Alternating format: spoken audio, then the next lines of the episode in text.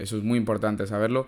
Y de ahí que también hayamos dicho muchas veces que el freelancer es el trabajo del futuro y que aquel que se forme para darle valor a una empresa y poder pivotar de empresa a empresa para algo puntual va a ser el que va a acabar ganando la partida en un futuro, seguro, en un futuro cercano.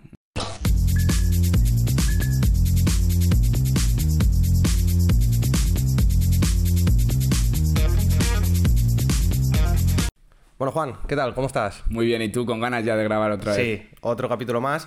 Eh, quiero que hablemos sobre eh, los emprendedores y, cómo puede ser el estilo de vida del emprendedor. Es decir, eh, siempre se habla del falso emprendedor. Entonces, ¿qué opinas? Bueno, al final hay que tener muy en cuenta que un emprendedor es aquel que se dedica por completo a su negocio, ¿no? Incluso cuando estás de vacaciones, esas falsas vacaciones del emprendedor, porque al final nunca las tienes, siempre estás pensando en, eso, en tu empresa, en cómo mejorar y, nuevas fórmulas, ¿no? Que al final es un estilo de vida, ¿no? Como ya hemos dicho varias veces, creo. Y, y eso es muy importante tenerlo en cuenta, ¿no? Comentábamos antes que que el emprendedor no, no, no, se tiene que hacer emprendedor únicamente porque quiere un estilo de, vida X. Sí, no, o sea, si, si es emprendedor, por ejemplo, lo que siempre decimos, la rutina perfecta, lo que sería me levanto a tal hora, estoy en el trabajo a tal hora, eh, siempre quiero estar al mediodía en mi casa o por la tarde, recoger los niños en el colegio siempre a la misma hora, eso como que si...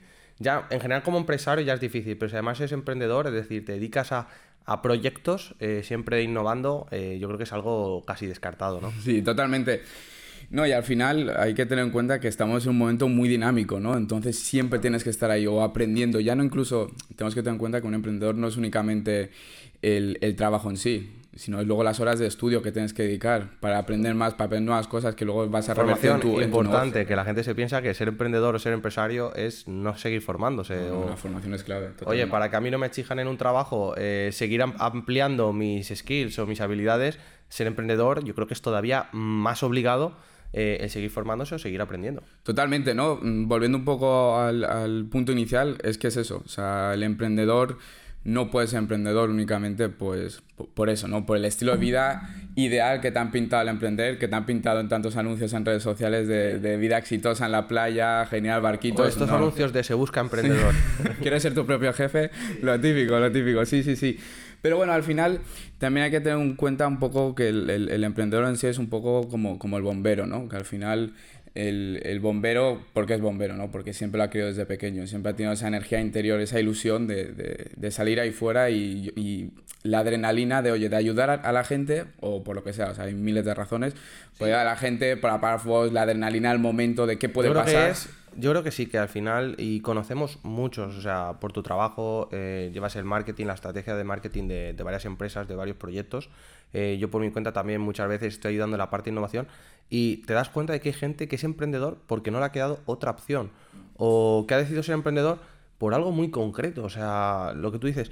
Pero al final eh, yo creo que los únicos que sobreviven, que, que terminan eh, funcionando como sus proyectos y demás, es lo que tú dices, alguien que ama lo que hace. El emprendedor ama la incertidumbre, ama el día a día no saber qué puede ocurrir. O sea, al final hay dos clases de personas, ¿no? Y las dos son totalmente respetables. La primera es la que ama la incertidumbre, que ese sería el emprendedor. Y luego está los que aman la seguridad, que sería, que sería, que sería el trabajador del emprendedor empresario. Las personas que les gusta vivir fuera de la zona de confort y los que no lo saben de, de, sus rutinas y de lo, todo lo que conocen. Y para los que nos están escuchando, esa es la clave. O sea, si tú verdaderamente quieres emprender con éxito, tienes que saber que la incertidumbre es total. Va a ser tu día a día. Va a ser total. Y te tiene que gustar. Es decir, bueno, ¿tú consideras que, que te gusta la incertidumbre o, Sí, a ver, o prefieres también lo fácil. No, no, joder, siempre la adrenalina esa de saber qué puede ocurrir o no, joder, no, eso, eso no tiene precio. cada, día, cada día es un nuevo reto. Por ejemplo, este podcast mismo, oye, nunca sabes dónde nos puede llevar, pero oye, lo estamos haciendo y luego cada día mediremos y miramos qué podemos mejorar o qué no, pero es la incertidumbre de decir, guay, ¿y, ¿Esto qué va a pasar? ¿A dónde va? ¿Lo puede reventar? ¿No? ¿Hacia dónde vamos a tirarle? Sí, sí, cojo la mochila, empiezo a andar. Yo y empiezo, y luego ya a ver, a ver a dónde nos lleva y que cada día vas a cambiar muchas cosas. Pues porque lo que... para para, concluir, eh, yo creo que al final, y te doy mi punto de vista un poco con lo que yo también he vivido en, los clientes. Tú sabes que trabajo con. tienes una experiencia en este sector. Exacto, piensa que yo muchas veces cuando hablo con creativos, con artistas, yo al final me di cuenta de que la gente, cuando se dedica a crear, no crea pensando en el dinero. Es decir, tú no creas una obra de arte o nadie la crea pensando en me voy a forrar cuando la venda o, o lo voy a vender por tanto dinero. Al final yo creo que eh, para mí sería emprender o ser empresario, crear proyectos, tenía que ser como cuando uno va a pintar un cuadro, o cuando uno está componiendo, que tú dices, oye, yo quiero ahora mismo hacer esto porque me hace feliz y el dinero será la consecuencia o los resultados eh, será la consecuencia, pero tú vas creando, me explico. Entonces, eh, para mí eso es lo que diferencia un poquito el buen emprendedor y eh, el buen empresario de todo aquel que dice, oye, voy a hacer esto, o tengo que escalar, o tengo que dejar de, dar un trato más cercano a mis clientes porque esto no me da dinero.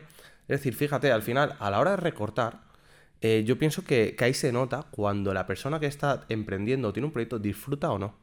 Es decir, ¿cuántas personas vienen y me dicen, oye, que me voy a cargar esta etapa del proceso, voy a dejar de hacer revisiones eh, con mis clientes porque considero que aquí yo pierdo tiempo, eh, mi cliente no lo valora, y a, lo mejor piensas que no, y luego de repente analizas el proyecto y te das cuenta de que la gente muchas veces sigue con algunas empresas o con algunos profesionales por la parte humana que aportan. Entonces yo creo que ahí se nota, es decir, el emprendedor, el buen emprendedor, al que disfruta apagando fuegos, es como el bombero.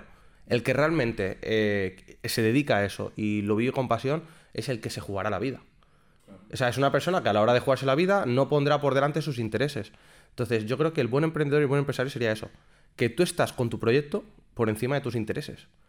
Y luego pasará que, hay gente que, que, tiene proyectos muy valiosos que a lo mejor no los sabe rentabilizar, pero podrá llegar cualquier inversor, cualquier partner y se te suma y de repente empieza a aportar valor. Y, por eso vemos empresas o startups que escalan tan rápido. Tenían clarísima la propuesta de valor, pero a lo mejor monetizando no eran los mejores. Ahí es cuando sumas un socio. No sé qué opinas. totalmente, no, no, no. Es que al final em, todo sale a raíz de ideas, ¿no? Y, muchas empresas que existen hoy en día que han triunfado vienen de ideas que en un principio dice, bueno, yo me lanzo y a ver qué ocurre, ¿no? Y, eso es verdaderamente el emprendedor. Oye, yo lo lanzo eh, porque yo tengo la ilusión de, dentro de, de, sacar cosas. Sacar algo, sí, sí. Porque al final el emprendedor es, es como un científico o un, un, inventor, ¿no? Que al final inventa... Tú no puedes tener fechas de... No, yo he inventado este servicio, he inventado este producto que, bueno, que muchas veces tú tu empresa al final es, es, es, una derivada de lo que ya hay en el mercado muchas veces, ¿no? O sea, un abogado, yo que sé, que tenga un despacho de abogados, es una derivada de, de, lo que ya funciona en el sector, ¿no? Pero no, independientemente de eso. Al final, la clave es empieza, eh, enamórate de la incertidumbre. Sí, sí, sí, que te, y, luego, y, luego de ahí, y luego de ahí a ver qué ocurre. Y, eso, eso es súper bonito. Que luego, insisto, eh, hay situaciones y situaciones. O sea, tú, si tienes muchos ceros en la cuenta bancaria, eh, vas a emprender con mucha más alegría que si tú tienes una familia y, Tienes que mantenerla. dices, ostras, espérate que aquí, aquí tengo mi situación que es un poco más delicada, ¿sabes? ¿Qué consejo le darías a esta persona que te dice, tengo un buen proyecto, me ilusiona mucho emprender, eh, por ejemplo, tengo otro trabajo, ¿qué, me recomiendas? imagínate, a veces llegan personas que vienen con ideas y tú le tienes un poco que estructurar qué va, qué va a pasar en los primeros seis meses. Entonces, a lo mejor le dirías, oye, pues deja tu trabajo o manténlo y de alguna manera, pues, ¿cómo? Manténlo. ¿Qué, sería el primer tip que le darías? Pues yo, lo primero que haría es mantener el trabajo, si tienes trabajo, 100%, y en, lo, en el rato libre dedicárselo a tu proyecto. Y hay muchas horas. O sea, si quieres sacar horas, las tienes. Yo, por ejemplo, la, última persona que me planteó un poco esta cuestión, al final le dije, mira, tú trabajas ocho horas en tu empresa eh, claro, es tu principal fuente de ingresos. Eh, quieres emprender, tu proyecto no pinta mal, veo que tienes ideas claras, pero al menos los seis primeros meses, el primer año, tendrías que darte cuenta de que vas a tener que currar 16 horas al día. Tus 8 horas en la empresa que te está pagando, como que, por así entenderlo, es tu primera fuente de ingresos, y hasta que la otra fuente no empiece a funcionar, pues tú vas a tener que hacer pluriempleo. Entonces, y muchas veces ahí también te das cuenta si la gente quiere emprender o no, de verdad. Porque una persona que le digas, oye, vas a tener que trabajar ocho horas y luego sacar tiempo para tu proyecto, eh, si no le da pereza, o si no te pone pegas, excusitas, que yo los llamo, eh, ahí es cuando te das cuenta de esta persona a toda costa quiere tirar para adelante este proyecto. En cambio hay gente que, ah, no, yo trabajar más de 10 horas o 12 horas al día no lo veo no estás preparado para emprender. No, no, es que independientemente, y aunque deje el trabajo y luego se ponga por su cuenta, eh, las ocho horas que antes le dedicaba van a ser 14. Al final, eh, la empresa o tu empresa te, te, consume mucho, mucho tiempo, ¿no? Entonces, para aquellos que, estén... Que muchas veces no solo trabajando, es decir, 14 horas al día no estás trabajando, a lo mejor son 8 dedicándote a la parte productiva y a lo mejor estás luego otras 8, 16 horas en un día formándote. Porque formándote o, analizando otras cuestiones de la empresa o viendo cualquier otra situación, haciendo comercial, haciendo lo que sea, porque al principio tú vas a ser el, el, que mueve todo. Tú vas a ser el comercial, vas a ser el contable, vas a ser el, yo qué sé, la ejecución, vas a ser todo. O sea, de tu propia empresa. Entonces, eh, es complicado hasta que no empiezas a generar procesos, pero independientemente, una vez que generas procesos, igualmente vas a seguir ahí con la cabeza en el negocio siempre. Al final te... Por eso, al final yo podríamos concluir que el que no se haya identificado en lo que hemos estado comentando, en, oye, si tienes que trabajar 10 horas en un día, eh, no te tiene que doler, porque es tu proyecto. Quien no se ha identificado con todo esto, podríamos decir que, que sería el falso emprendedor. Sí. O sea, que, que, no venga con películas. Sí, exacto.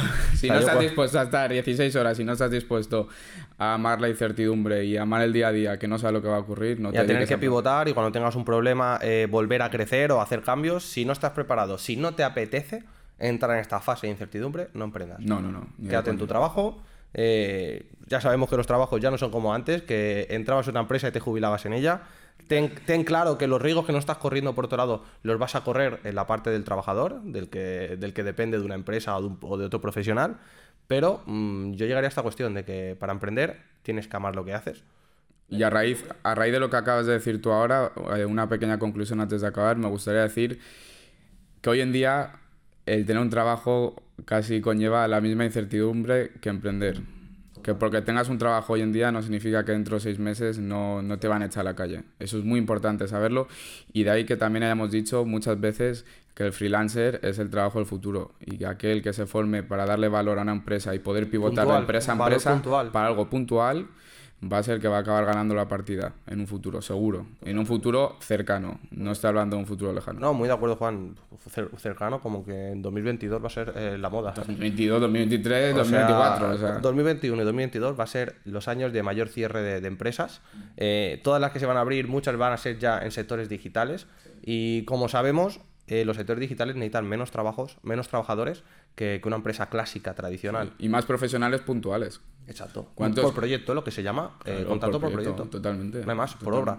Entonces, la gente tiene que entender de, oye, si no empiezo a prepararme para ese escenario que se viene, que esto ya es una discusión en las universidades y en todas las, las, escuelas de no se está formando a la gente para lo que viene, pero si yo, trabajador de un sitio, que ahora puedo tener esa tranquilidad, no aprovecho esa tranquilidad, esa falta de desgaste que tengo en mi trabajo, si no la dedico luego por mi cuenta a formarme, a intentar ascender en mi empresa para que cuando recorten yo no esté en la parte que van a recortar, me explico, en la pirámide estar subiendo, eh, si no me dedico a eso o si no empiezo ya a despertar esa, esa, idea de emprendedor, que normalmente no es irte a la empresa, perfectamente tú puedes estar en una empresa, aportar ideas y al final, oye, que, el propio empresario para el que trabajas diga, oye, esta persona hay que ascenderla, esta persona hay que darle más vida dentro de la empresa. Totalmente, ¿no? Otro, otro resumen, otra conclusión que también me gustaría destacar, aparte con lo que acabas de comentar, es cada uno, ya lo hemos dicho muchas veces, cada uno tiene una etiqueta de lo que vale, nos guste o no nos guste. O sea, lo que vale tu hora, tienes una etiqueta en el mercado. Haz que ascienda de alguna forma u otra. Sí, no, no, aumenta tu valor. Porque se te pagará por lo, que, por lo que vales y por lo que haces, no por el tiempo que le dedicas. De hecho, con la tecnología, lo que tendemos a, querer reducir o a querer eh, disminuir en su precio es el tiempo. Es decir, si la tecnología nos permite trabajar más rápido, eh, lo que queremos es que luego la gente cada vez nos cobre menos, porque tarda menos tiempo. Entonces, una de dos, eh, tú vas, vas a estar encaminado, es decir, el panadero está obligado a hacer el pan en menos tiempo o en el mismo tiempo sacar más volumen, de más cantidad de, producto.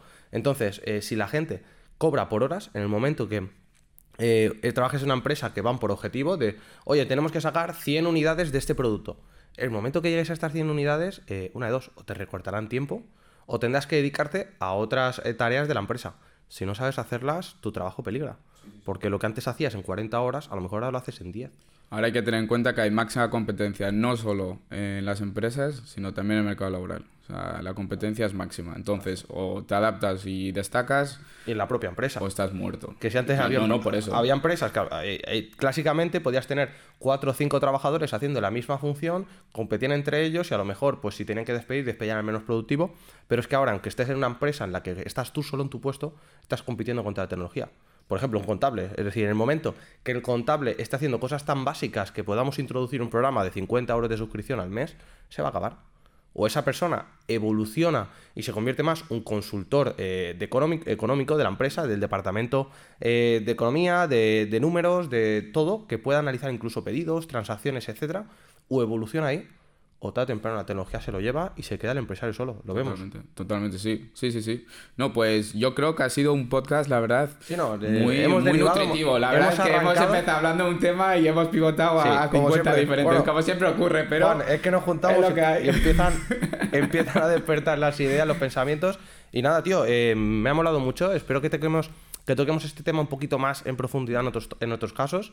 Y nada, que a quien le guste, que, que nos esté siguiendo, que, que ya sabe que se suscriba y cualquier cosa. Y la campanita, ya sabes lo típico. Y comentar, si crees que nos hemos olvidado algo, que tenemos que hacer otro contenido en otro momento, eh, dejadlo escrito, compartid y, nos vemos en el siguiente vídeo. Espero que os guste. Nada, Juan, chicos. Hasta la próxima. Que va bien.